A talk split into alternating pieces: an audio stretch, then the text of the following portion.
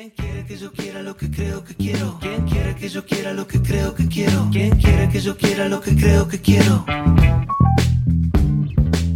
¿Quién quiere que yo quiera lo que creo que quiero? ¿Quién quiere que yo quiera Buenas a todos, yo Ricardo, su presentador de confianza, les, das la bi- les da la bienvenida el día de hoy a un nuevo episodio de El Ciber, donde hoy nos adentraremos a conocer más acerca del tema del panóptico digital, que a grandes rasgos abarca un concepto de vigilancia y control masivo realmente presente en las tecnologías digitales de la sociedad actual. En esta ocasión nos acompañan César Aguilar, Víctor Palacios, Paloma Frías, Ian Quirós y Arturo Lugo, compañeros de la carrera de Ingeniería Mecatrónica, para hablarnos un poco más de este tema, así como de la ética que juega un papel muy importante en todo lo que veremos en este episodio. No se lo pierdan que en unos momentos comenzamos. Esto es El Ciber y acompáñenos a aprender del panóptico digital, sus beneficios e impacto en la libertad individual y social.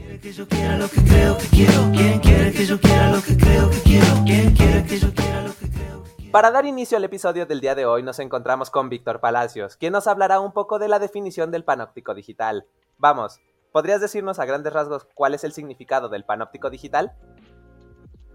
Bueno, el concepto de panóptico fue creado por el filósofo alemán, Jeremy Bentham, como por 1791, y viene de la raíz griega panoptikon, que significa literalmente verlo todo. Entonces, este concepto se refiere a un modelo de prisión creado por él. Eh, normalmente las prisiones pues están llenas de pasillos y habitaciones separadas, lo que hace que vigilar a los presos sea difícil, que requiera mucho personal para vigilarlos. Entonces, en este modelo de prisión es una prisión circular, en la que las celdas se encuentran en el perímetro del círculo, a, a las orillas. Y en el centro hay una eh, torre de vigilancia. De esta forma, desde esta torre se requiere un mínimo de personal para vigilar a todos los presos. Ese es el significado de panóptico, es ese, ese tipo de prisión. Vale, pero ¿cómo radica eso en la actualidad o en el mundo digital? Bueno, en el contexto actual eh, se tiene lo que es el panóptico digital. Entonces, esta es la capacidad que tienen las empresas y los gobiernos para monitorear y recopilar, y recopilar toda información sobre nosotros, sobre nuestras actividades y esas cosas de las personas en línea. Y esto muchas veces se hace sin el consentimiento de las personas o siquiera el conocimiento de que esto se está haciendo. Y esto se logra mediante la recopilación de datos personales, eh, la supervisión de las redes sociales, el uso de cámaras de vigilancia y otras tecnologías de ese tipo. Eh, Sabes, me interesó mucho la analogía que hiciste hacia la cárcel. ¿Piensas que las personas pueden estar casi como prisioneros por este hecho? Sí, de hecho es por eso que se usa justamente ese término de panóptico digital, porque es, es una cárcel en la que o no sabemos que estamos, o en la que sabemos que estamos, pero es tan cómoda que queremos seguir ahí. Pero al final de cuentas es una cárcel en la que pueden vigilarnos a todas horas, y eso es lo importante de este concepto. Vale, vale. ¿Y crees que es importante que nosotros como personas, consumidores, sepamos esta información, este significado?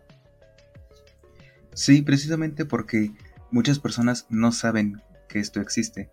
Entonces, al tener el conocimiento de este concepto, eh, al ser informados, podemos tomar medidas para proteger nuestros datos personales.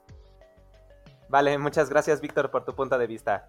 Bien, ahora pasemos con Paloma. Has escuchado un poco de lo que dijo Víctor, ¿cierto? Dime, ¿tú qué opinas de que este sistema se ha comparado con un sistema de vigilancia masivo? ¿Qué tan cierto crees que es? Bueno, digamos que la era en que vivimos, el panóptico digital ha adquirido gran importancia debido a la gran cantidad de información que generamos y que compartimos en línea principalmente. Además de que la capacidad que tienen las empresas y los gobiernos para monitorear y recopilar datos a través de la tecnología, eh, entonces digamos que existe esa, esa vigilancia masiva ya que se obtiene la privacidad y la liber- libertad individual hasta la discriminación y la manipulación de las masas. Vale, privacidad. Esa palabra es importante. ¿Por qué dices que se ve afectada? Bueno, cada día somos más quienes adquirimos nuevas tecnologías, ya sean compramos un celular nuevo, una computadora nueva. Entonces, para comunicarnos o tener esa comunicación con alguien más, llegará el momento en que obtengamos o descarguemos estas redes sociales. Y bueno, ¿qué es lo primero que hacemos? Publicar nuestra fecha de nacimiento, nuestra ciudad, nuestro nombre, incluso muchas veces el nombre completo. Y además de eso, digamos que compartimos nuestras cosas favoritas, lugares, comida, eh, nuestros juegos recreativos favoritos, al equipo, un equipo al que elijamos, nuestros amigos. Vale, vale, pero entonces, entonces nosotros mismos generamos nuestra propia falta de privacidad. Así es, nosotros mismos compartimos en línea lo que hacemos, tal vez con el fin de que nuestras familias o, o amigos lo, lo visualicen, pero eso también permite a empresas, a gobiernos y otros medios de información el recopilar esta información, además de supervisar nuestras actividades del día al día. Vale, vale, vale. Hablando de la pérdida de privacidad, yo había leído que de igual manera afectaba de cómo otorgamos dicha dicha información al grado de que hasta nos llegue publicidad dirigida. Para quienes no saben qué significa, eh, digamos que la publicidad dirigida es a utilizar la información que recopilan las empresas eh, de los usuarios en línea para obtener eh, información acerca de sus intereses, comportamientos y preferencias y así mostrarles anuncios relevantes y personalizados. Por ejemplo, se refiere a la práctica de mostrar anuncios específicos a ciertas personas, nada más por el interés de algún producto. La publicidad dirigida se basa en el análisis de datos de usuarios, eh, por ejemplo, eh, cookies de seguimiento, actividades de navegación en línea, interacciones de redes sociales.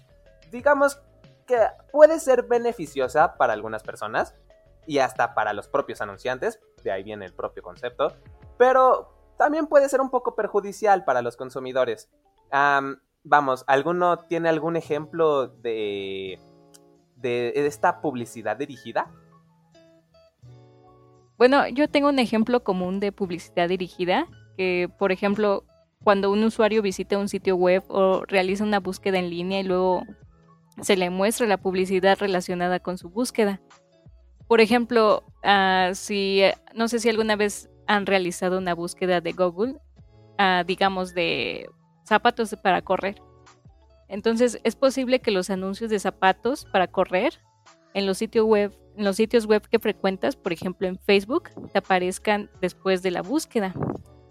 Incluso también tengo otro ejemplo que eh, en un documental de Shoshana Zuboff, una profesora de la Escuela de Negocios, que es autora del libro de la era del capitalismo de vigilancia, habla mucho sobre el impacto del panóptico digital en la sociedad, ¿no?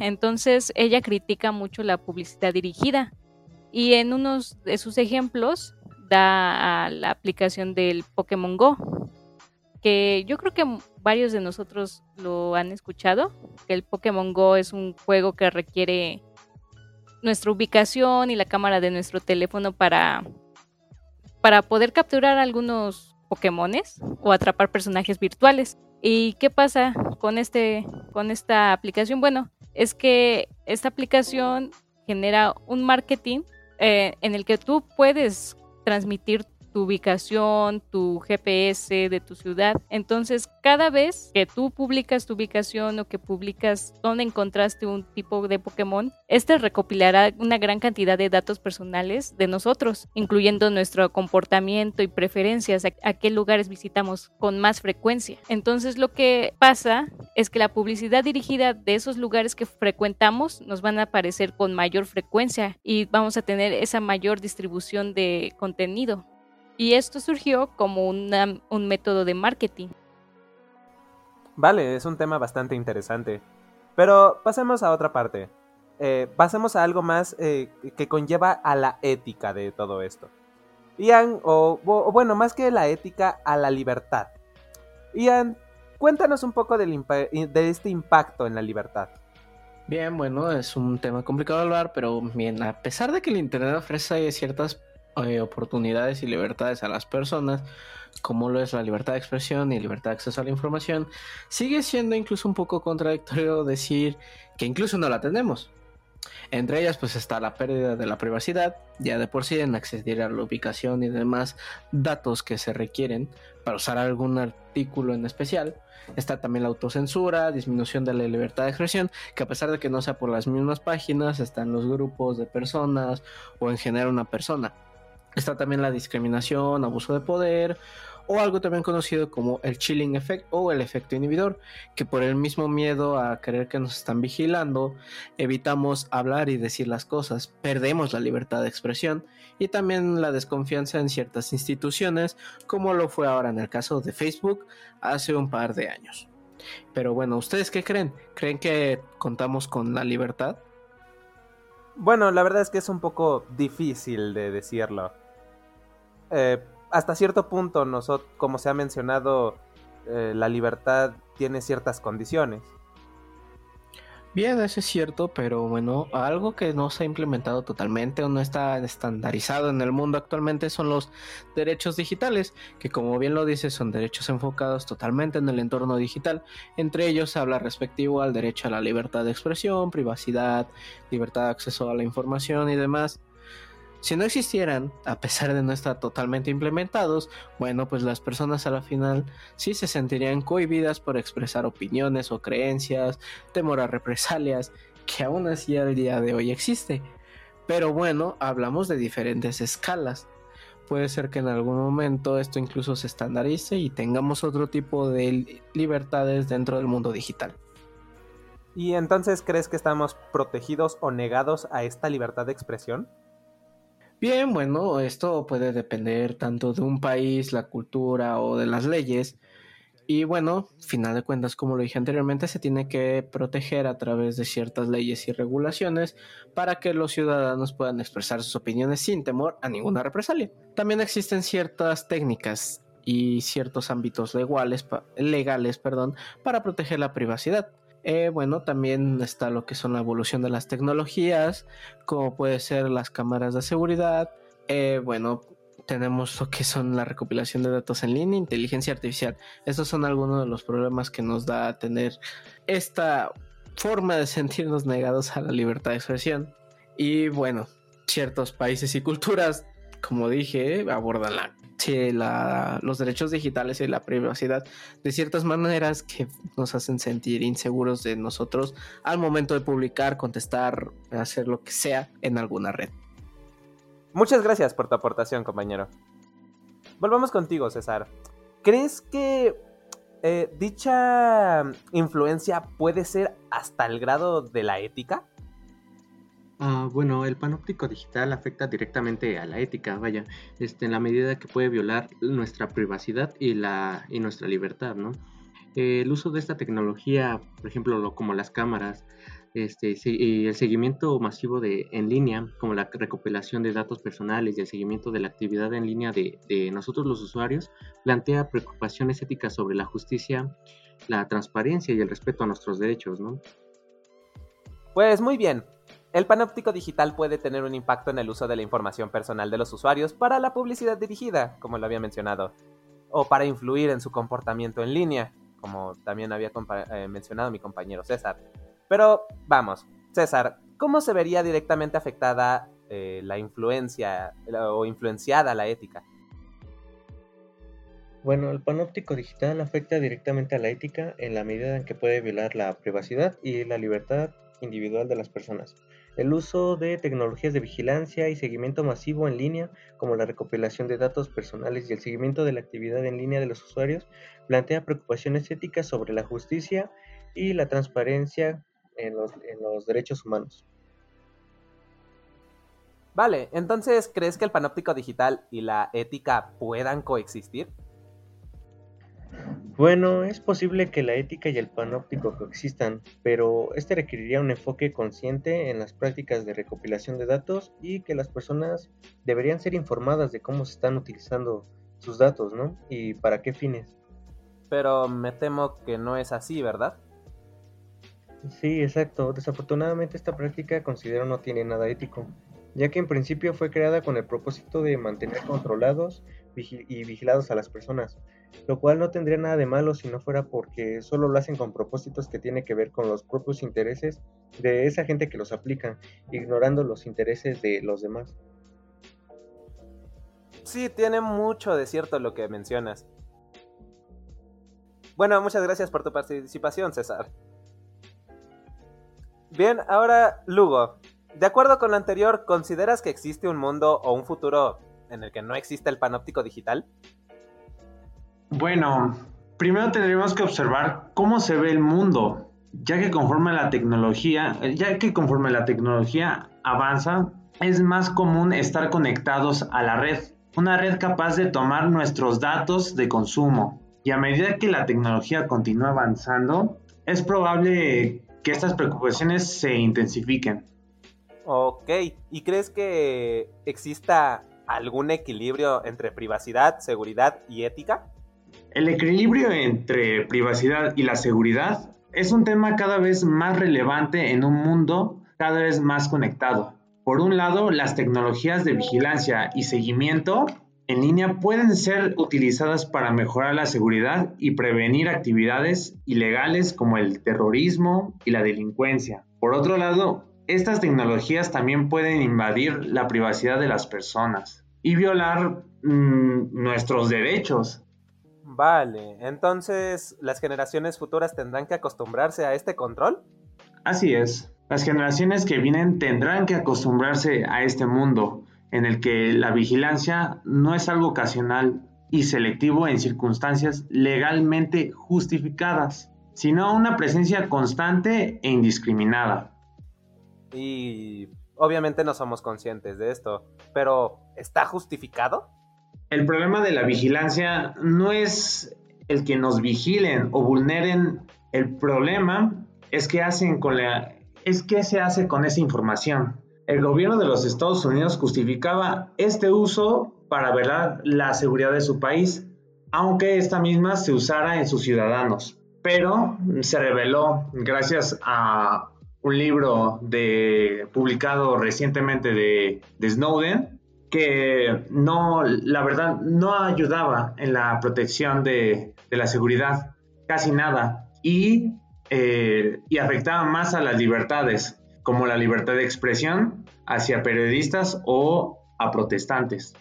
Entonces, ¿tienes algún ejemplo de esto del que nos puedas hablar? Mm, el mejor ejemplo es, son los metadatos. Eh, los metadatos se le puede ver como una forma en la que capturan cierta información mm, acerca de tu entorno o cómo interactúas con tu teléfono. El teléfono sería como un sensor, un mini sensor. Este captura tu lugar, cómo te sientes, tus sentimientos y de dónde toma esa información. Pues algunas actitudes que tienes al escribir o tomar fotos o, tomarte una foto o hablar con tu compañero o amigo o familiar, eh, lo toma, lo analiza y obtiene de ahí datos como cómo te sientes, qué estás pensando, qué, qué es lo que te interesa, eh, qué ideas aproximadamente estás teniendo. Así que de esa información, además de obtener, lo analiza y puede predecir qué vas a desear o qué, o qué dirigirte o qué información dirigirte. Bueno, pues muchas gracias a todos por sus contribuciones y para concluir con el programa de hoy, me gustaría que realicemos eh, una última reflexión final en donde podamos a poder identificar si el panóptico digital es, es ético, es... No podemos explicar si es bueno o malo, porque eso es completamente subjetivo, pero eh, podemos eh, plantear un equilibrio entre privacidad y seguridad en este mundo. La verdad es que es una pregunta que llevaría bastante intentar responderla. Sin embargo, concluyendo, eh, podemos decir que si bien puede beneficiar a cierto sector poblacional, también puede representar un, una fractura de seguridad muy fuerte hacia las personas. Por lo tanto, podemos dejarlo como, em, como algo a utilizar sin terminar eh, de ser completamente ético hasta cierto punto. en el momento en el que empiece a, a violar la privacidad de la gente ya podemos catalogarlo como un posible uso incorrecto. Pero bueno, muchas gracias a todos por su tiempo y por acompañarnos a este episodio de nuestro podcast El Ciber.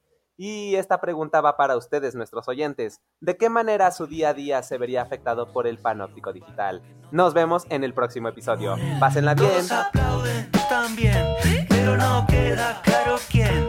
Viene del mango a la sartén, del sacrificio, piel o silicio y el precipicio dice ven. ven.